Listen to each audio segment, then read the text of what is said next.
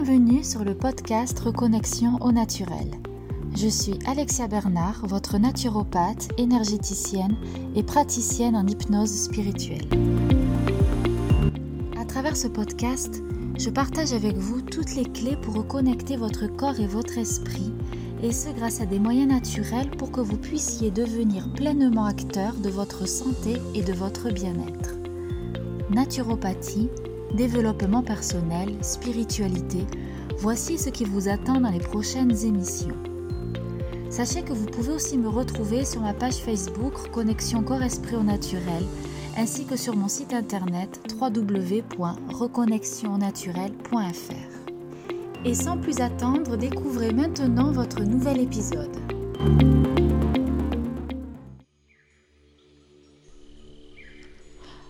Bonjour à tous, je suis heureuse de vous retrouver cette semaine pour euh, discuter avec vous des ombres. Pourquoi, à mon sens, est-il intéressant d'aller explorer ce qui se passe dans vos profondeurs pour pouvoir avancer? Le concept de zone d'ombre a été développé par Carl Jung, qui était un, disciple de Freud, donc un psychanalyste qui ensuite euh, a fait son, petit bout de chemin. Et il a donc euh, développé ce concept en disant que les zones d'ombre étaient tout ce qui était encore enfoui dans l'inconscient et cette part de nous que l'on aimerait bien oublier. cette part de nous qui aimerait bien être restée, cette part de nous qui aimerait bien, qu'on aimerait bien laisser cachés euh, sous le tapis.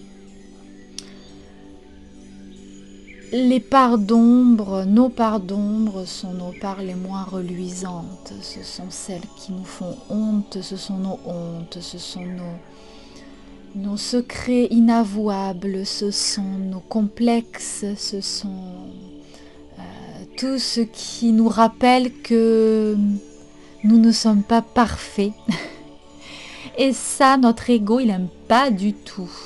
Donc, euh, nous élaborons des stratégies psychiques pour euh, camoufler tout ça et afin de paraître euh, convenable aux yeux des gens. À mon sens, il est intéressant d'aller les explorer, d'aller les réveiller même et d'aller les écouter, les embrasser pour pouvoir les transmuter.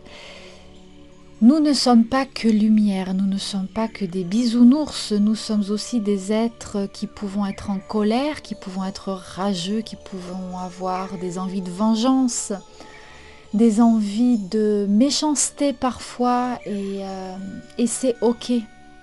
Et c'est ok, c'est ce qui fait que, nous sommes humains déjà, que nous expérimentons la dualité, et, c'est ainsi que l'on apprend justement à, mettre en valeur notre lumière. Il ne peut pas y avoir de lumière s'il n'y a pas d'ombre, et inversement. C'est comme les deux faces d'une même pièce. Il ne peut pas y avoir de pile sans face, il ne peut pas y avoir d'ombre sans lumière, et inversement.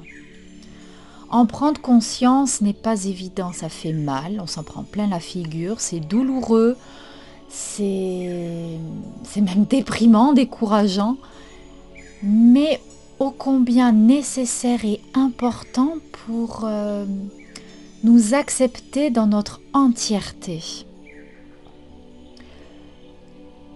On est nombreux à, on est nombreuses à à essayer de occulter cette partie de nous-mêmes parce que quand on fait un, travail de développement personnel et spirituel, on a envie de n'être que amour, que lumière, que euh, voilà, dans la générosité, la bonté, la bienveillance, le non-jugement. Or, euh, cela crée des tensions internes en nous euh, parce qu'on n'est pas OK avec nous-mêmes parce qu'on n'a pas fait ce travail de déblayage, ce travail de conscientisation de nos propres blessures et de nos propres fonctionnements.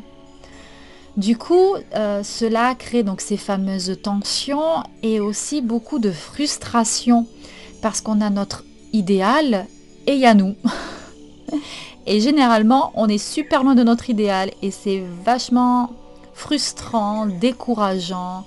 Euh, on se dit qu'on est nul, qu'on n'arrivera jamais à rien et que euh, on se compare euh, et, et ça va mal, tout simplement. Alors que quand on fait ce travail d'aller explorer ce qui se passe au fond de nous, de notre colère, comment on l'alimente, comment on va la chercher, comment on peut être parfois créatrice d'histoires.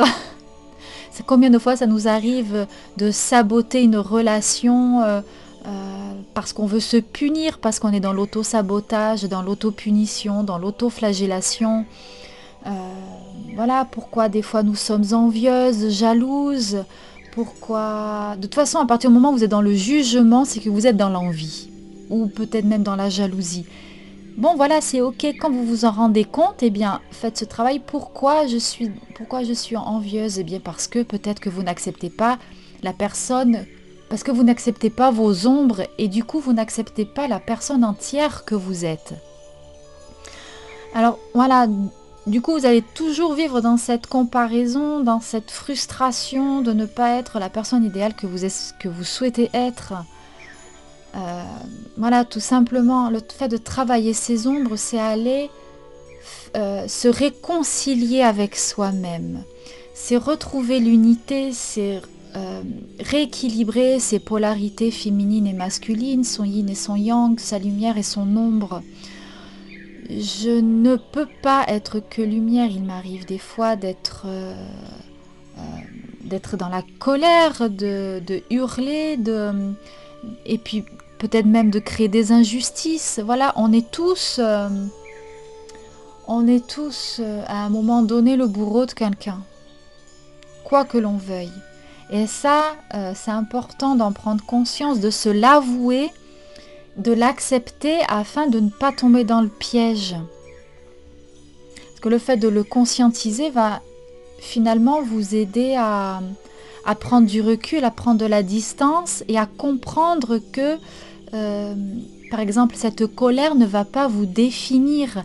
Elle fait partie de vous mais ne vous définit pas. Voilà. Tout comme vos complexes ou vos hontes, elles ne vous définissent pas, elles ne vous définissent pas, elles, voilà, il faut arrêter de s'identifier à, ces colères, à ces complexes, à ces hontes, à ces ombres. Elles font partie de vous mais ne vous définissent pas. Avez-vous, euh, là ça m'intéresserait de savoir si vous avez euh, voilà, fait déjà ce travail d'aller conscientiser ces ombres ou si euh, vous estimez que vous êtes parfaite et que tout va bien pour vous. Je suis curieuse. J'attends vos commentaires, vos partages d'expériences avec grand plaisir. À bientôt à la semaine prochaine. Et voilà, j'espère que cet épisode vous a plu et inspiré.